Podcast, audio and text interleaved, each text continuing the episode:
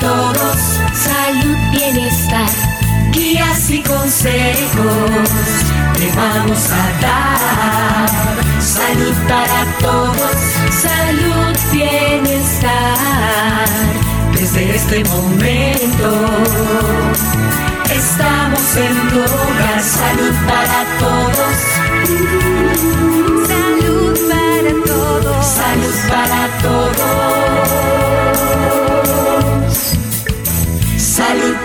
Para todos.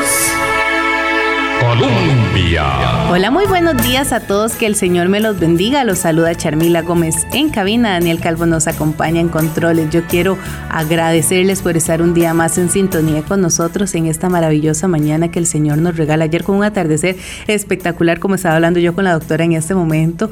Ese cielo naranja que se iluminó recordándonos que Dios está con nosotros, que siempre nos los cubre. Celajes, los colores, todo. Así es, doctora. Y es parte de lo que se vive esta mañana con este sol radiante que tenemos aquí en Zapote, agradeciéndole a cada uno de ustedes por compartir un espacio más de salud para todos desarrollado por la Caja Costarricense de Seguro Social.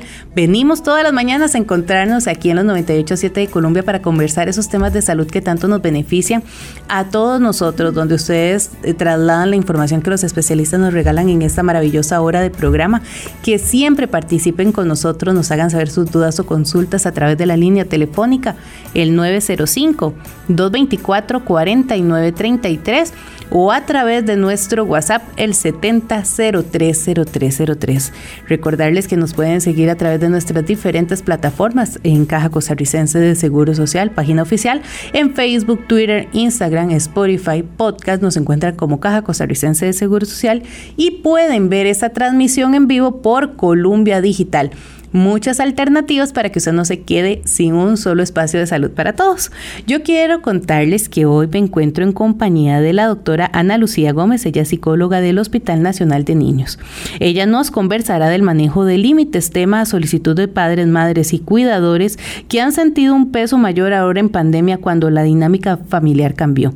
Y es que para educar de manera eficaz a nuestros hijos debemos marcar las reglas en casa con el objetivo de cumplirlas. El secreto es hacerlo de manera coherente y con firmeza. Una de las consecuencias educativas de una falta de habilidad a la hora de establecer las normas y marcar los límites puede ser la falta de respeto, que se produce cuando hablamos demasiado, exageramos en la emoción y en muchos casos nos equivocamos en nuestra forma de expresar con claridad lo que queremos o lo que hacemos con demasiada autoridad. Hoy en Salud para Todos, de la mano de la especialista, daremos consejos básicos para ampliar de límites en nuestro hogar y poder nosotros tener una convivencia sana en nuestro hogar, que no sea una lucha acampar, que es lo que siempre nos dicen eh, dentro de esto los padres a la hora de intentar poner límites, cuando nos cuesta mucho tomar decisiones o cuando los hijos dentro de estos no lo saben eh, apreciar o tomar. Y empezamos nosotros con el tema de la negociación, que a veces no termina en negociación, sino más bien en un pleito familiar. Muchas gracias, doctora, por estar con nosotros. Con mucho gusto.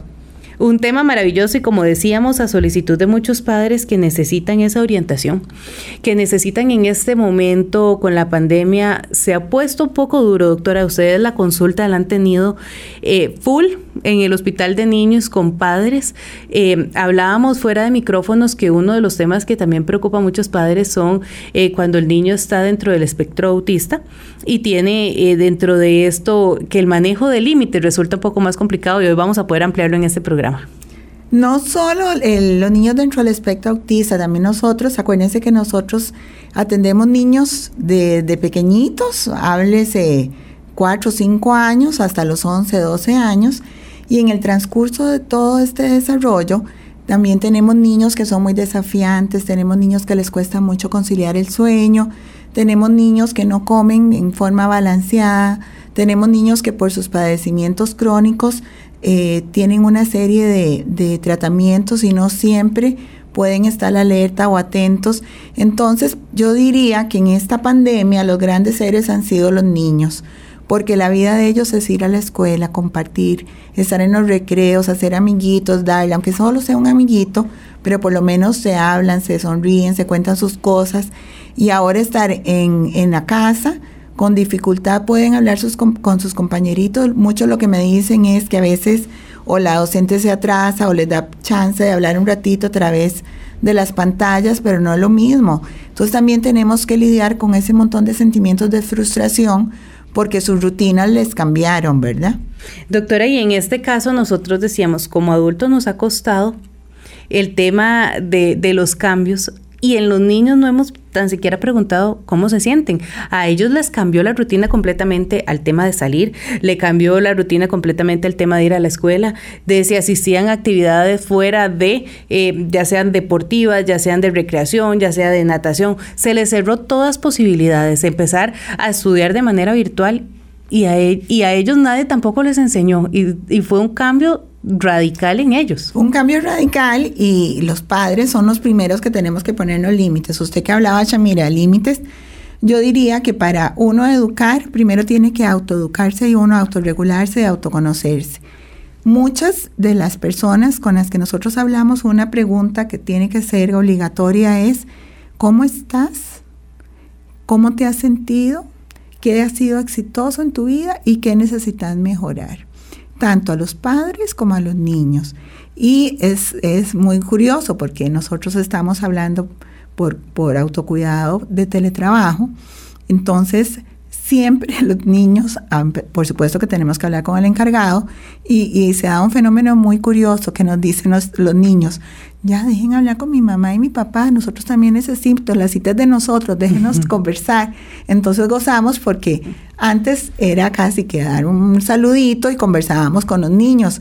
Ahora hay tanta necesidad de parte de los adultos y los abuelitos y los cuidadores de los albergues de ver cómo les ayudamos, cómo les damos instrumentos, cómo hacemos efectivos ayudándole a tantos niños, porque aunque se tengan cuatro o cinco hijos, todos son diferentes, aunque se tenga un solo hijo, todos son diferentes y todos necesitan abordajes diferentes.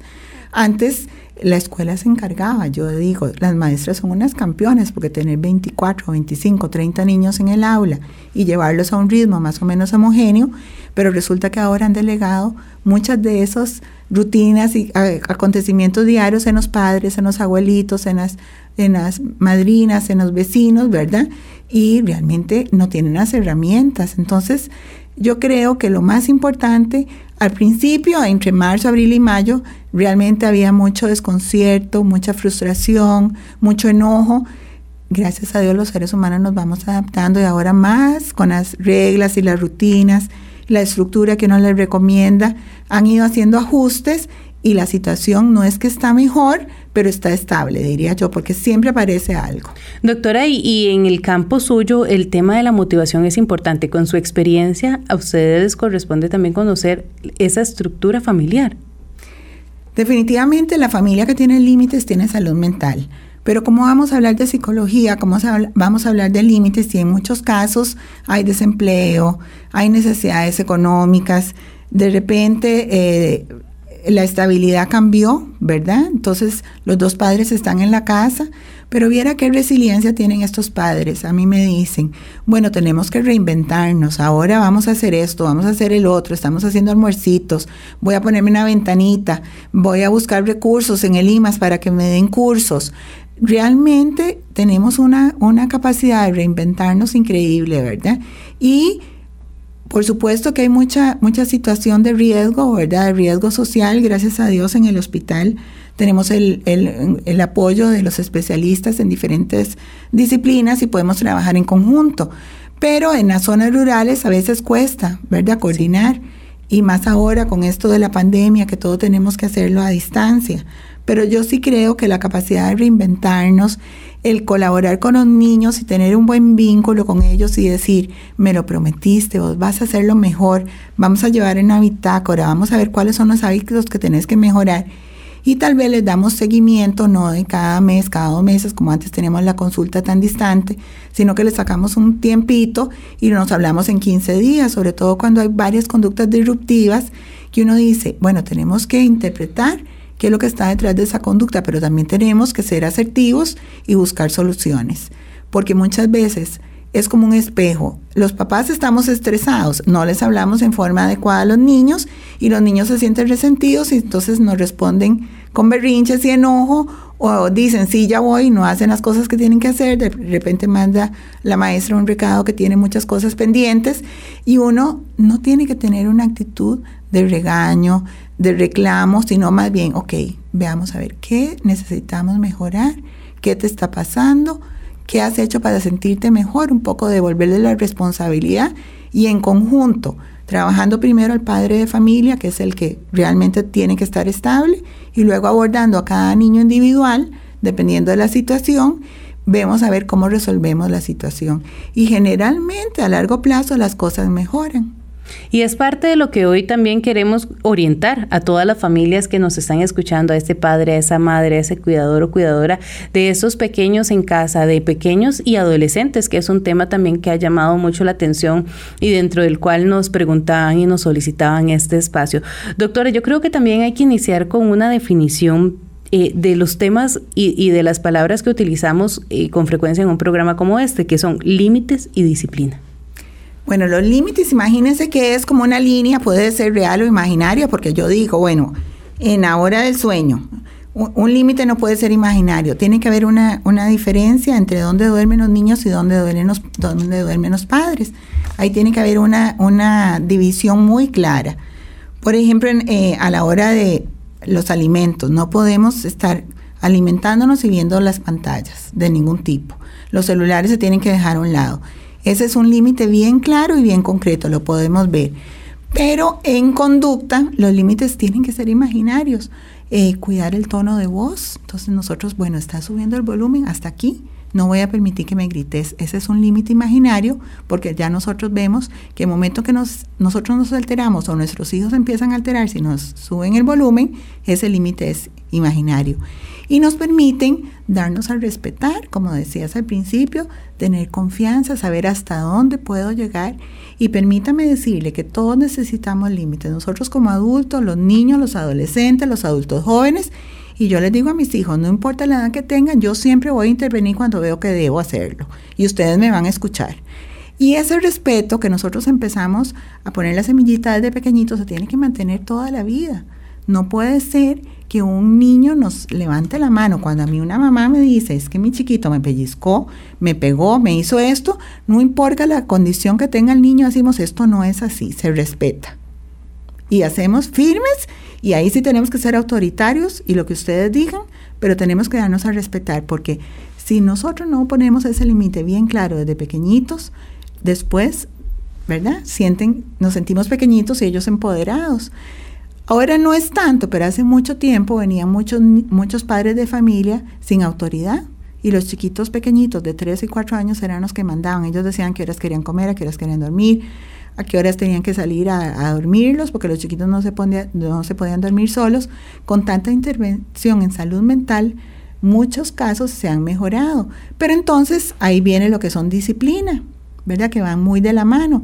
La disciplina tiene que ser una capacidad de tener abierta para aprender, ¿verdad? Viene de, del discípulos, capacidad de aprendizaje para aprender. Entonces, como padres y como docentes y como educadores tenemos que tener muy claro cuáles son los límites, cuáles son las reglas, supervisarlas, hablarle lo más sencillo posible de pequeñitos. Y el gran trabajo no es hacer las reglas, sino es supervisarlas y hacerlas cumplir. Y no es que tenemos dolor de cabeza, voy a dejar que se acuesten más temprano. Ay, hoy estoy muy cansada, tuve mucho estrés en el trabajo, voy a permitirles que estén en las pantallas más tiempo. ¿Qué pasa? Los chiquitos están midiéndonos constantemente y a veces dicen, viera qué extraño, en inglés se portan súper bien y en matemáticas es un caos. Entonces uno dice, ay, cuénteme un poquito cómo son las características de los docentes. Ah, no, la de inglés no pueden levantar un lápiz porque ya los apuntan. Entonces ellos saben a quién manipular y a quién no. Entonces es muy importante los límites que estén bien claros y más que todo que tienen que ver con confianza, con respeto, con saber cuál es el lugar de él y cuál es el lugar mío. Y la disciplina es tener todas esas normas bien establecidas y por supuesto darle seguimiento, ser consistentes, revisarlas y sobre todo no caer en la violencia, como usted hablaba, porque tenemos que poner límites con rigor, pero con amor.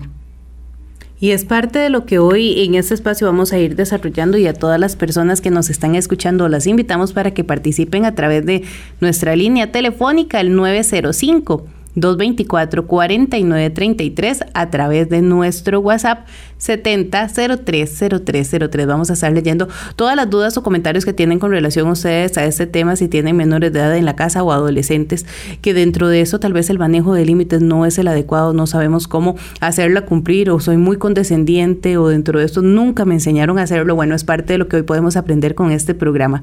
Vamos a hacer nuestra primera pausa y ya regresamos aquí en Salud para Todos.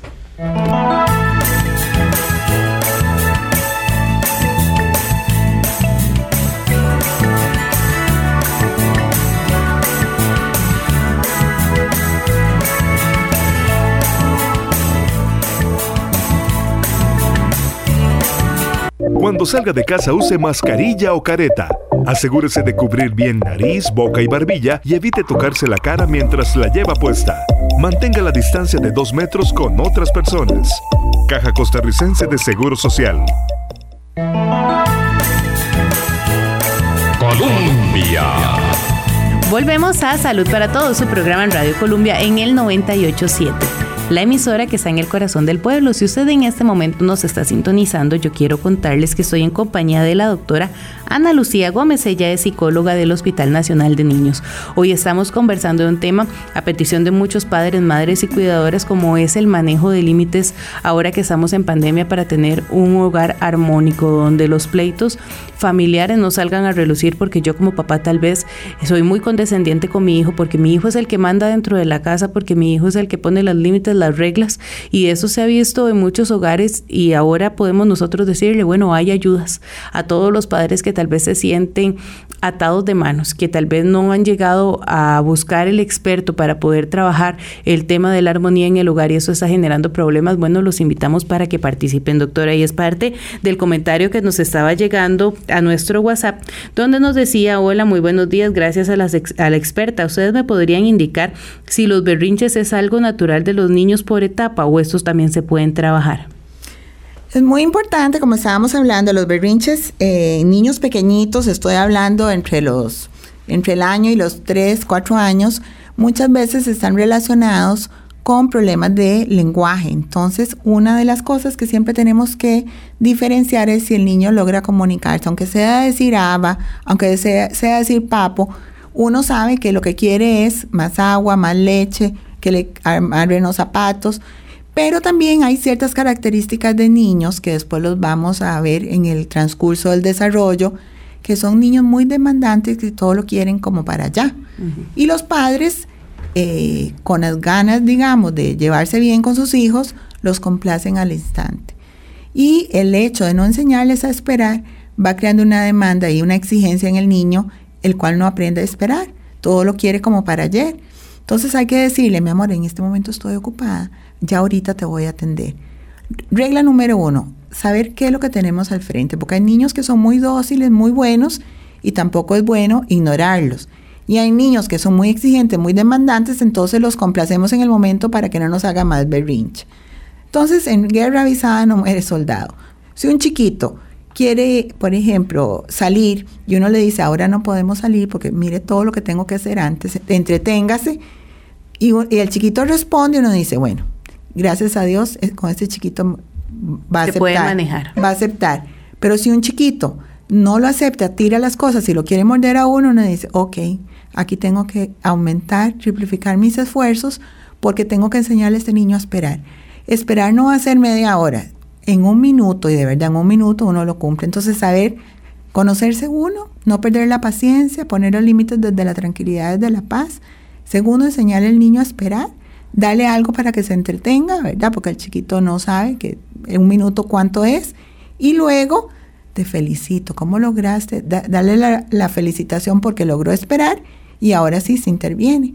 Pero eh, ya te digo, más o menos hasta los tres años es normal los berrinches.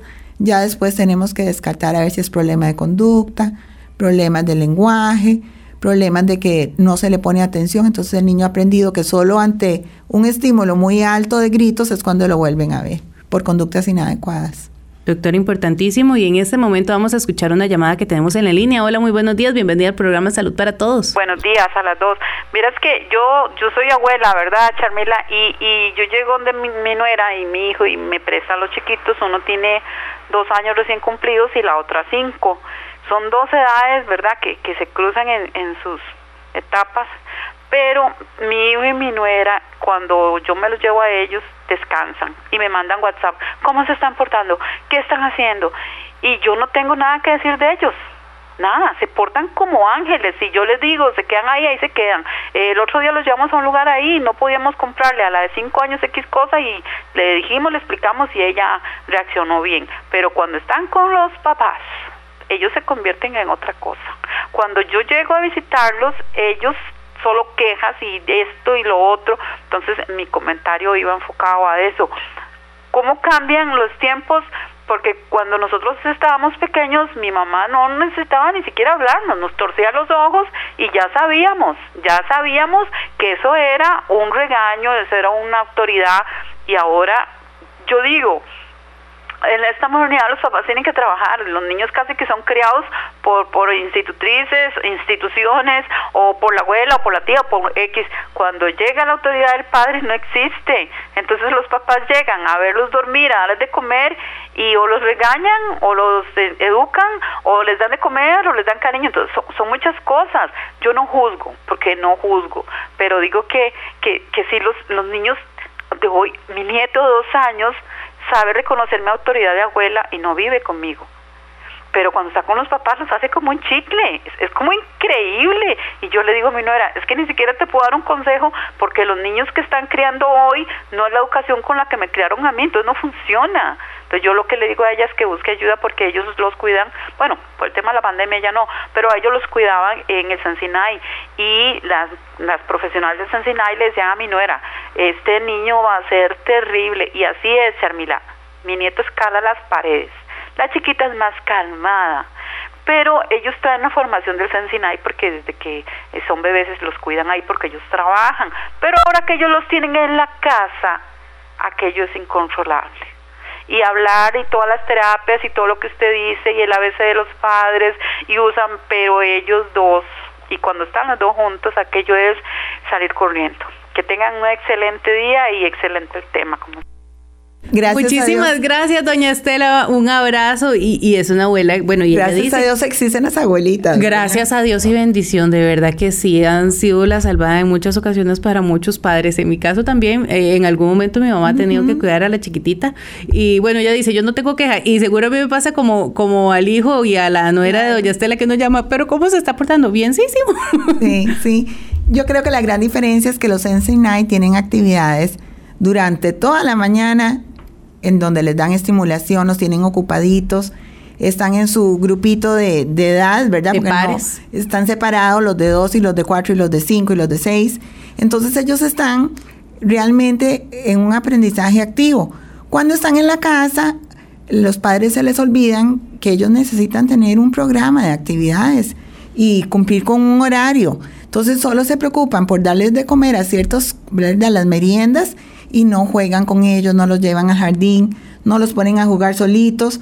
O sea, es muy, muy cansado. Doctora, Tener todas las actividades de cada niño, por, de acuerdo a las edades, independientemente si están en la casa de, de los papás o de los abuelos, siempre que hay que tenerles actividades para que no empiecen a dar problemas de conducta. Doctora, y en este caso, como bien lo decía doña Estela, es que los papás estamos haciendo teletrabajo y si los niños están en la casa no podemos tampoco desligar el teletrabajo porque es el que nos mantiene para poder pagar las deudas a tener que estar siendo maestra 24/7. Imagínese, imagínese que nosotros atendemos madres que tienen cinco hijos, imagínese. Una computadora, póngale usted, ¿verdad?, a, a pensar cómo hace esta mamá para estar en, tel, en teletrabajo ella, además proveerle a los niños las clases. Entonces, ya el Ministerio de Educación ha tenido que hacer ajustes. Y yo digo, ¿y cómo se están organizando? Viera qué maravilla. Ahora, el de seis años se, se conecta una hora y media. El de nueve años se conecta dos veces por semana y lo demás con folletos. El folleto físico está para todos los que no tienen acceso a todo lo, lo, lo electrónico, lo tecnológico y ahí se van acomodando. Entonces yo estoy aprendiendo tanto también de las mamás y cómo los docentes han tenido que hacer ajustes en el aprendizaje, porque definitivamente esto nos ha cambiado la vida y la normalidad a todos. Y ahorita vamos a retomar también parte de lo que decía doña Estela cuando dicen es que a los papás nos hacen como un chicle, pero ven autoridad en otra persona. ¿Será que nosotros tenemos que empezar a ser un poco más autoritarios con nuestros niños? Es parte de lo que vamos a ampliar en este tema, pero tenemos que hacer nuestra segunda pausa. Ya regresamos aquí en Salud para Todos.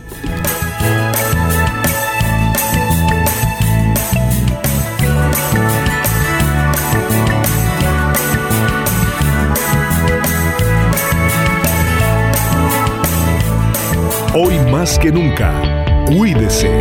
Si usted es hipertenso, diabético o tiene alguna enfermedad, siga su tratamiento al pie de la letra. Si se siente mal, acuda de inmediato por atención al centro de salud más cercano. Recuerde avisar si tiene síntomas o ha estado en contacto con algún positivo de COVID-19. Es su responsabilidad cuidar al personal de salud que trabaja para atenderlo. Caja Costarricense de Seguro Social. Colombia. Estamos de regreso en Salud para Todos, un programa de la Caja Costarricense de Seguro Social aquí en Colombia, la emisora que está en el corazón del pueblo. Usted nos está sintonizando en este momento y yo le quiero contar que estoy en compañía de la doctora Ana Lucía Gómez. Ella es psicóloga del Hospital Nacional de Niños. Hoy estamos conversando a petición de muchos padres cuidadores de niños el tema de manejo de límites el respeto que se debe dar en el hogar para tener un hogar armónico es parte de lo que hoy estamos conversando porque la pandemia ha traído cambios en la estructura familiar y ahora decía doña Estela, eh, doctora, y era parte de lo que queríamos ampliar. Ella le dice a la nuera que no le puede dar consejos porque los tiempos son diferentes, que busque ayuda porque los niños, el de 2 y la de 5, bueno, los hacen como un chicle. Doctora, ¿Qué tanto como padres nosotros en este momento tenemos que acudir a un especialista o cómo podemos nosotros manejar la situación con los pequeños en la casa? Yo lo que creo es que doña Estela también tiene una forma muy particular de abordar las situaciones y está bien. Pero sí les quiero decir a los, a los papás que es totalmente normal que cuando se presente la abuelita, el abuelito, eh, los chiquitos se descontrolan porque saben que ahí van a recibir otro trato, ¿verdad? Entonces, cuando los niños están todo el día con el papá y la mamá, yo me imagino que ya ni nos escuchan, se ponen como bloqueados y eh, saben lo que tienen que hacer, pero les da pereza o nos manipulan. Entonces uno se cansa de repetirles y repetirles y repetirles. Y por eso a veces hacer pictogramas como actividades en donde se puede hacer dibujitos en una pared o algo, especificando como hacen las docentes qué vamos a hacer durante la mañana, les vamos variando el calendario para que los chiquitos sepan y se autorregulen, que no tengan que tener siempre un adulto a la par para estar diciéndoles qué es lo que tienen que hacer. Entonces sí les digo a los papás que no se preocupen, que a todos nos pasa, a todos los que hemos tenido hijos y nuestros, gracias a Dios, nuestros padres nos han ayudado en la crianza, generalmente a ellos les hacen más caso y a nosotros no. Lo importante es tener ese, ese esquema de actividades y supervisar que los cumplan. Y nunca quitarnos la autoridad. ¿Verdad? Porque yo sí puedo y usted no puede, eso es terrible para los niños, porque entonces saben que nos van a seguir manipulando porque nosotros no sabemos cómo controlarlos. Eso no se puede permitir. Eh, doctora, y parte de un comentario que me llama mucho la atención y dentro de eso tal vez muchos hogares saben que se da de esta manera, nos dice don Alex Acuña, ahora con la burbuja social que se comparte con los abuelos, ¿cómo manejar la línea de autoridades cuando los abuelos intervienen demasiado? Que difícil, ¿verdad? Porque uno, uno que vive situaciones parecidas, ay, a veces hay que ser tan prudente y no decir lo primero que se nos viene a la mente para no crear conflicto, porque lo que menos queremos es crear conflicto y que los niños estén en medio, porque eso es lo que puede suceder facilito. El abuelo dice una cosa, el papá dice no, aquí se hace lo que yo digo, pero por otro lado el niño está como en un partido de tenis viene, viendo a ver a quién le hace más caso. Y eso es lo que no hay que hacer. Lo que nosotros recomendamos cuando hay crianza compartida, ¿verdad? Que a veces los chiquitos llegan de la escuela y no hay quien los reciba, entonces pasan donde los abuelos. Entonces siempre es importante que los niños tengan como un marco de referencia, decir, bueno, en esta casa se hace esto y esto y esto y esto. Ya sabes que tu abuelita, porque los quiere demasiado, porque los chinea mucho, ya va a permitir esto y esto y esto. Pero en aquella casa, las reglas de la abuela son las que se cumplen. Cuando regresamos a nuestro hogar, de nuevo volvemos al ritmo que nosotros tenemos. Trato hecho, perfecto. Y si nos desafían, bueno, acordate que en aquella casa, abuelita permite eso y eso y eso. En esta casa volvemos y como disco rayado, ¿verdad? Doctora, y en este caso, bien decíamos fuera del aire que no podemos nosotros pelear con nuestros padres por el tema de esos límites con los hijos, porque en muchas ocasiones ellos son eh, parte fundamental en esta crianza, que son los que están eh, de hombro a hombro con nosotros se les puede hablar a los padres sin caer también en un pleito y poner o exponer parte de cómo queremos nosotros criar a nuestros hijos? Yo creo que si hay buena fe, uno por supuesto que puede hablar con los padres y decir, mira, frente a mis hijos tratemos de evitar estas situaciones. Yo sé que vos los amás, los querés, pero es muy difícil si yo digo que no duerman siesta porque después son las nueve de la noche y no se quieren dormir y vos porque estás cansada les permitís dormir siesta. Entonces, por favor, entretenerlos, hacer esto, hacer lo otro, me llama, yo converso con ellos, pero tratemos de que en cosas importantes, esenciales, más o menos llevemos como las mismas reglas para no caer en contradicción porque el que se afecta más es el niño, pero jamás enfrentarnos con los padres, jamás hacerlo frente a los niños.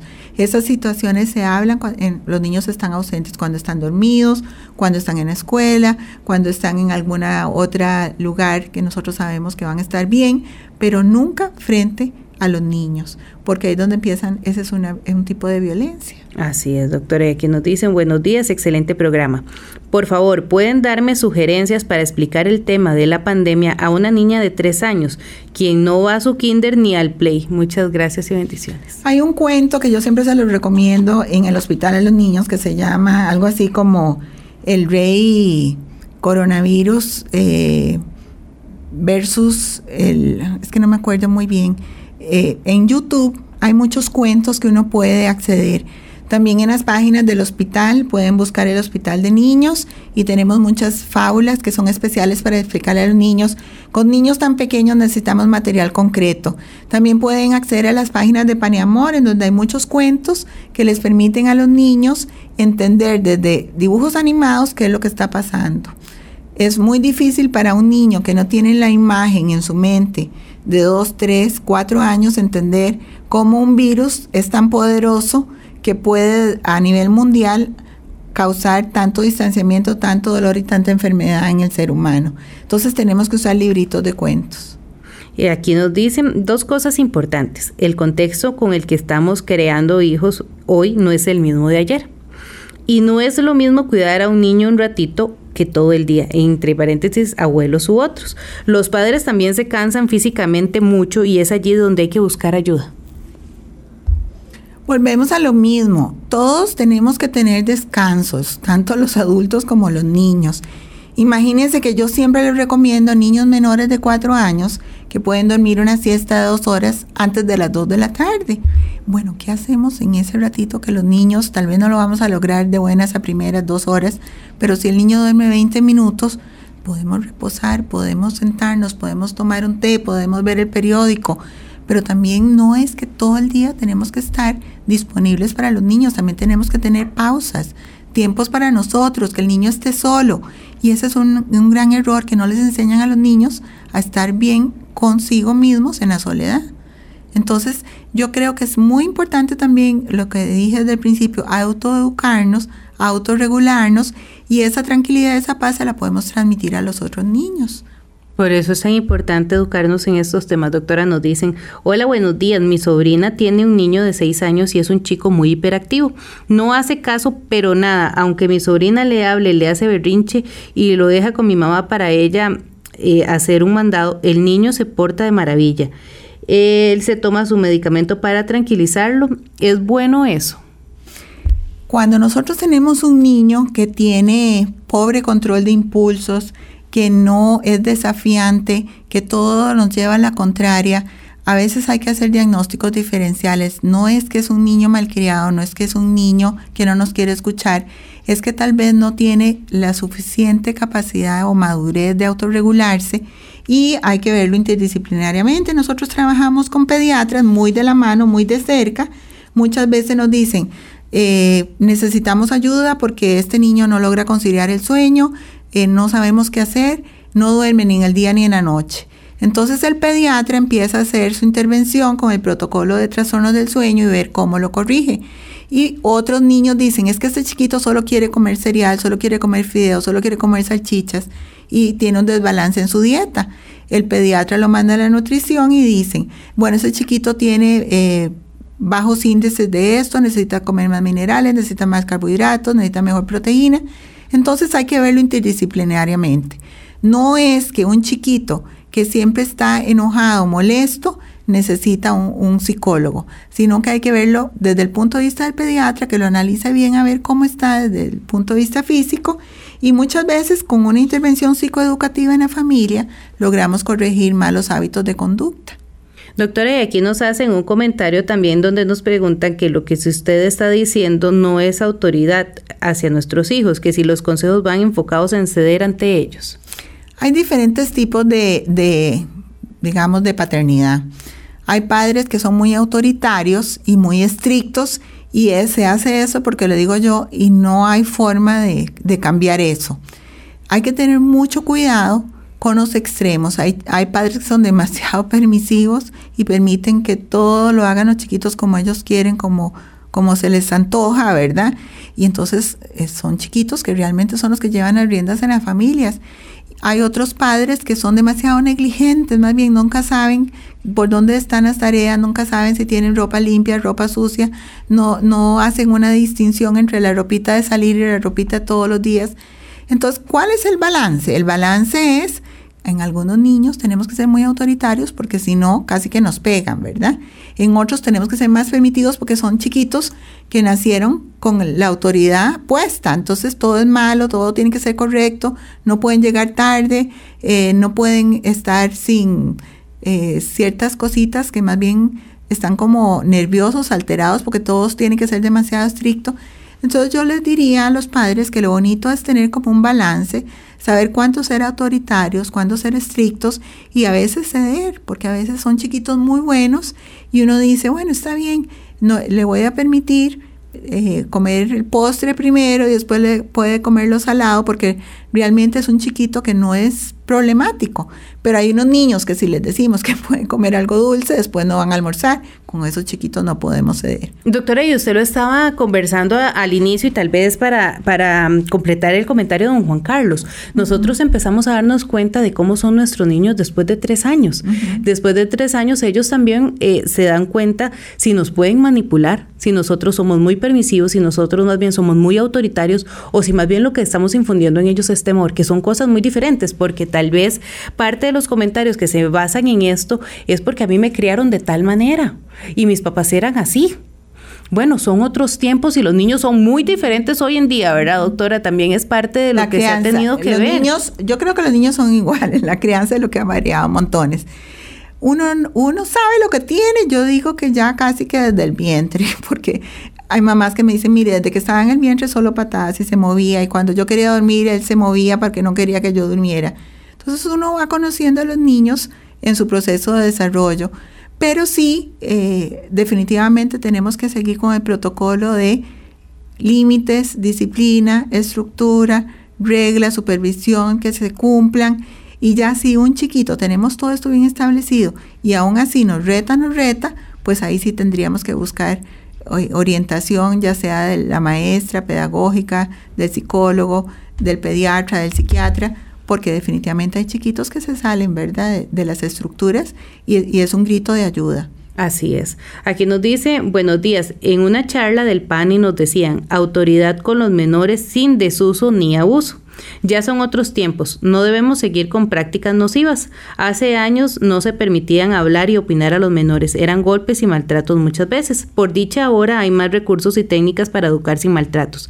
Es posible con diálogo, materiales didácticos, información, orden, horarios, afecto, equipo y buenos ejemplos, nos dice doña Eugenia desde Zarcero.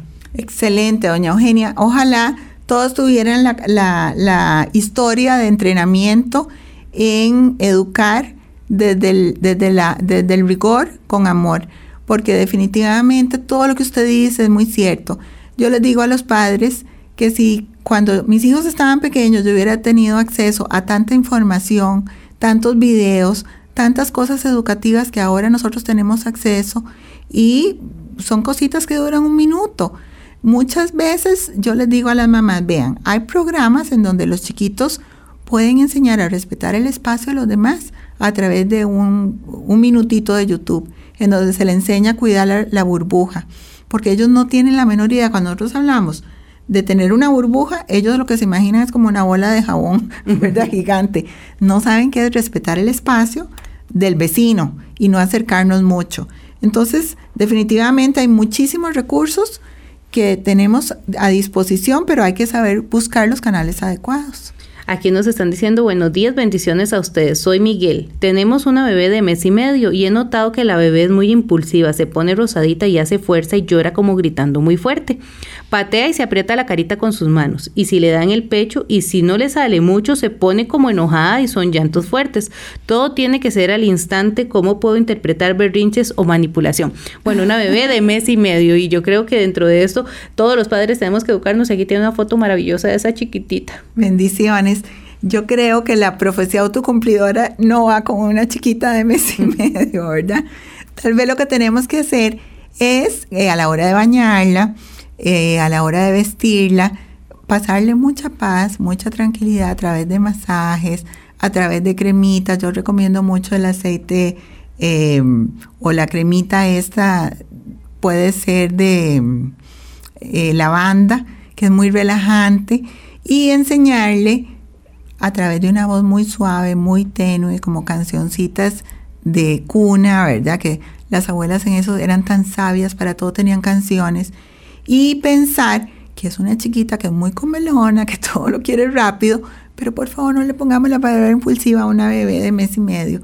Yo diría que tiene su carácter, ¿verdad? Y vamos a tener que ayudarle a moldearlo pero ahí los que tenemos que controlarnos somos nosotros los adultos. Y es vacilón, doctora, porque bueno, el carácter se va formando desde pequeñitos y ahí nosotros, por eso decíamos, después de los tres años ya sabemos si dentro de esto es carácter, si es manipulación, si es que eh, el niño eh, le cuesta tal vez interactuar con los pares o con mayores. Bueno, es parte de este aprendizaje como padres. A veces como padres primerizos nos asustamos mucho con esos temas. Claro, pero imagínate que, bueno, esta bebita me la imagino mamando, si no le llega suficiente leche se va a enojar. Porque tiene hambre. Porque tiene hambre o también puede ser un cólico. Entonces, si nosotros seguimos el ritmo de ansiedad de la chiquita, llegará un momento en que cada vez que la tenemos que amamentar, vamos a entrar en pánico. Entonces, por yo digo, empecemos por nosotros, los adultos, a calmarnos y vemos a ver si esto tiene repercusión en la niña, pero no le pongamos de nuevo la etiqueta de impulsiva. No, doctora, y ese tema de los cólicos, bueno, a mí me tocó sufrir con ese tema y yo creo que la más ansiosa era yo, hasta el punto en que tuve que ir a buscar, bueno, parte del pediatra y la ayuda necesaria para, para poder manejarlo. Sí, a veces no pensamos que un respiro muy fuerte ya es aire, ¿verdad? Entonces eso crea mucha incomodidad. Entonces hay que trabajar sobre todo nosotros calmarnos y luego vemos cómo le entramos a cada bebé. Aquí nos dicen, hola, excelente tema. Siempre he pensado que a un niño mientras más fuerte se le hable, cada vez se le tendrá que hablar más fuerte y se le maltrata. Al final el niño se va a mal acostumbrar a eso. Lo que sí creo es que se le debe hablar con autoridad, pero con amor a la vez. Y si le va a hablar o castigar con algo o por algo, se le debe cumplir ese castigo para que el niño entienda que cuando papá o mamá hablan no es broma, nos dice don Juan Carlos. Algo que no ha cambiado es que cuando los padres nos hablaban a nosotros, no solo era que nos hablaban fuerte, sino que la cara como que les cambiaba, ¿verdad? Como que tenían una cara de pocos amigos.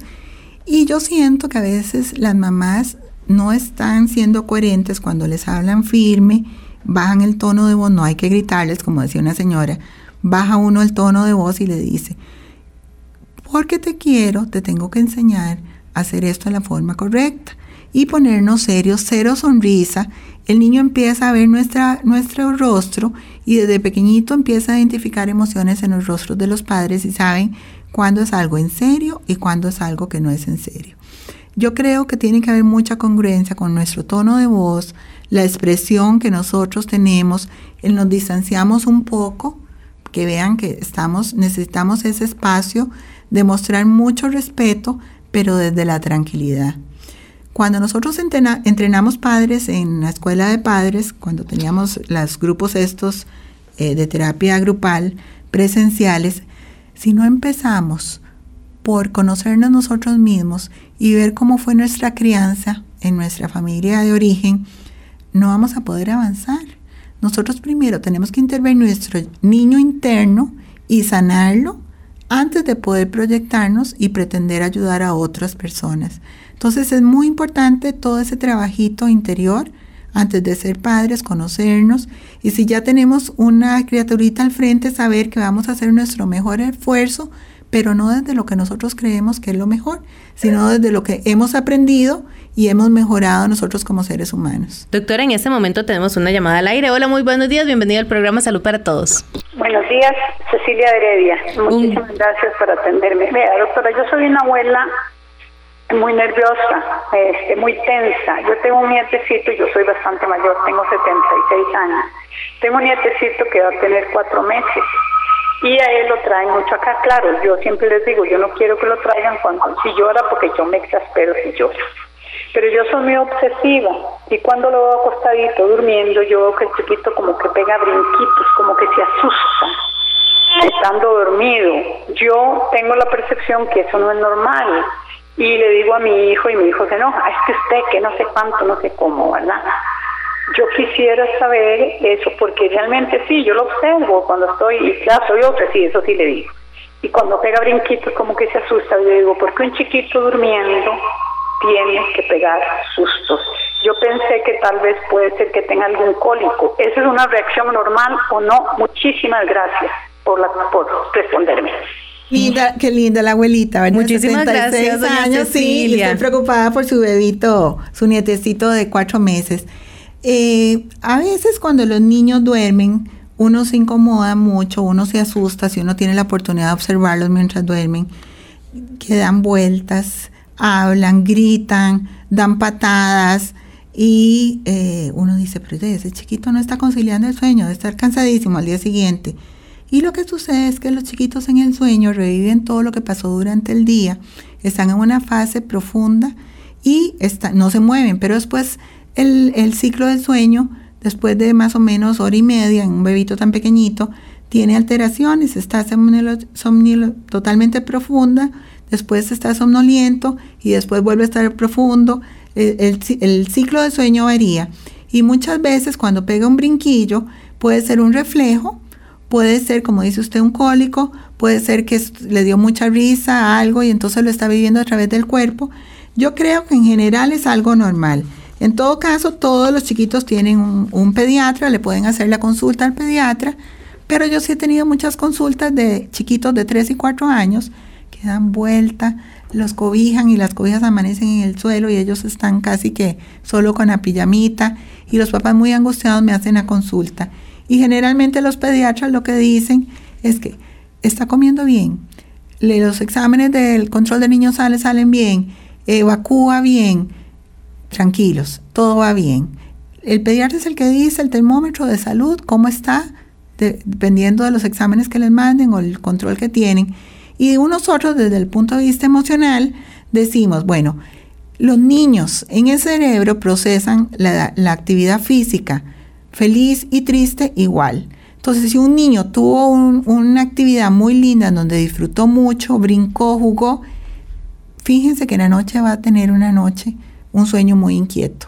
Igual, si se majó el dedo, si fue al hospital porque se quebró la piernita y lloró mucho, esa noche también va a tener un sueño intranquilo. Entonces, muchas veces, aunque no parezca que descansamos, pero sí los niños logran conciliar el sueño. Bueno, imagínese. Doctora, en este caso nos dice don Juan Carlos que él quiere la opinión de la doctora respecto a que ella nos está diciendo que debemos ceder. Esa palabra ceder, ¿a qué nos referimos, doctora? Cada niño es un mundo y cuando yo digo que a veces tenemos que ceder, le voy a poner un ejemplo. Viene un chiquito y dice que él le da más o menos nueve años, que le da mucha pereza estar conectado desde las ocho de la mañana hasta la una de la tarde con espacios de 20 minutos dos veces al día y que él eh, ya no aguanta los ojos y que él está cansado. Que si él puede, por ejemplo, poner solo el, el volumen y quitar el video, porque a veces él quiere como cerrar los ojos y nada más quiere estar escuchando. Entonces, ahí uno tiene que hacer el análisis, no es una conducta evasiva, no es un berrinche, tenemos que escucharlo, tratemos, tratemos el intento unos tres días de que el niño, por supuesto coordinado con los docentes, que cuando él sienta cansancio puede poner solo, quitar la cámara de video y ahí estamos cediendo ante una petición razonable, respetuosa, lo estamos escuchando y si los resultados son positivos, podemos continuar con esto. En ese sentido yo digo que luego de hacer un análisis no es que vamos a ceder porque pobrecito el chiquito o porque no quiero tener un conflicto con el niño, sino que luego de hacer un análisis con las personas encargadas de la crianza de este niño, podemos ceder. Doctora, y dentro de eso yo creo que eh, dentro de esa dinámica familiar nosotros ponemos esas reglas, esos límites que son acorde con ellos y con los niños. El hecho de, bueno, todos los días nos levantamos, recogemos los juguetes, nos lavamos los dientes, eh, atende, tendemos la cama, desayunamos en el comedor, no vemos tele. Esas son cosas que tal vez no son negociables porque es nuestra rutina dentro de la casa para ellos, pero hay cosas que tal vez no estén escrito en piedra y que tal vez ahí llegamos a la negociación y ahí como padres también podemos ceder con X o Y cosa. Yo soy muy suave, pero hay cosas en que yo digo que nunca voy a ceder. Y le digo a los padres y ustedes tampoco. La mentira, el grito, el engaño, el robo, porque yo digo, o sea, que le quiten a uno cinco colones, diez colones, lo que sea, eso es robar. Y eso no se va a permitir y hay que pararlo lo más pronto posible. Por supuesto que se le explica, ¿verdad?, cuáles son los derechos y los deberes de nosotros y los de ellos, pero hay ciertas cosas que no se puede ceder y esas son reglas. Nosotros hablamos de reglas a corto plazo, que es todo eso, lo que usted acaba de decir, Samira, de tener orden, de tener aseo, de, de respetar, de colaborar con las labores de la casa sencillas. Esas son reglas a corto plazo, pero las reglas a largo plazo tienen que ver mucho con valores y que tienen que ver que yo siempre le digo a los padres, no podemos olvidarnos de la espiritualidad. No, en espiritualidad saber que nosotros somos pequeñitos y que hay un ser superior que, que siempre nos va a cuidar, pero también nos va a juzgar. También tenemos que pensar que en las reglas a largo plazo, el respetar las cosas mías y del ajeno, que no se puede tocar porque me gusta, porque él, él puede y yo no puedo, eso también hay que respetar. El no golpear, el no romper cosas, el respetar las cosas de los demás, es importantísimo. Bueno, doctora, y es parte de un valioso tema en el cual tenemos que trabajar todos y cada uno dentro de la sociedad, los que tenemos niños, sobrinos, hijos y, parte de, esa crianza. Así es, doctora, como le decíamos. Muchísimas gracias a la doctora Ana Lucía Gómez, psicóloga del Hospital Nacional de Niños, por traernos este tema y educarnos en este tema también. Y a todos ustedes que participaron con nosotros, los esperamos mañana, Dios mediante, con más información aquí en Salud para Todos. Bendiciones. Salud para todos, salud, bienestar. Los buenos consejos te van a ayudar. Salud para todos, salud, bienestar. Desde este momento, mejor te sentirás. Salud para todos